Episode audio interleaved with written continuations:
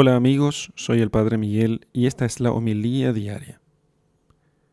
Lectura del Santo Evangelio según San Lucas capítulo 13 versículos 18 al 21.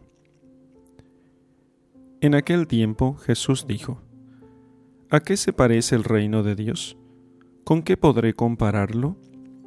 Se parece a la semilla de mostaza que un hombre sembró en su huerta creció y se convirtió en un arbusto grande, y los pájaros anidaron en sus ramas. Y dijo de nuevo, ¿Con qué podré comparar el reino de Dios? Con la levadura que una mujer mezcla con tres medidas de harina y que hace fermentar toda la masa. Palabra del Señor. Gloria a ti, Señor Jesús. Nuestros tiempos nos han acostumbrado a grandes eventos, grandes manifestaciones de todo tipo, grandes empresas, las multinacionales, grande todo. Todo debe ser grande y multimillonario.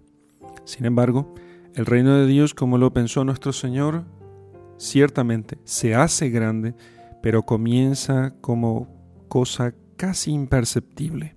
Se parece a una semilla de mostaza pequeñita que un hombre, que en este caso es el Hijo del Hombre, Jesucristo, sembró en su huerta.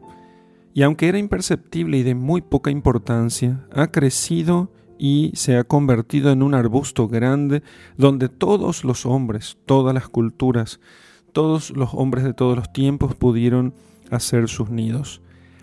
Ciertamente, nosotros hemos de nunca perder la esperanza de que aquellas cosas pequeñas y aparentemente insignificantes que podamos hacer en nombre de Dios, el trabajo de cada día, nuestros esfuerzos, la oración, las obras de caridad, la diligencia que ponemos en hacer nuestro servicio diario, todo eso, aunque pequeño e imperceptible, por estar cargado de la vida de Dios, que es la gracia, tarde o temprano producirá sus frutos y se convertirá en un arbusto grande donde los pájaros anidarán en sus ramas.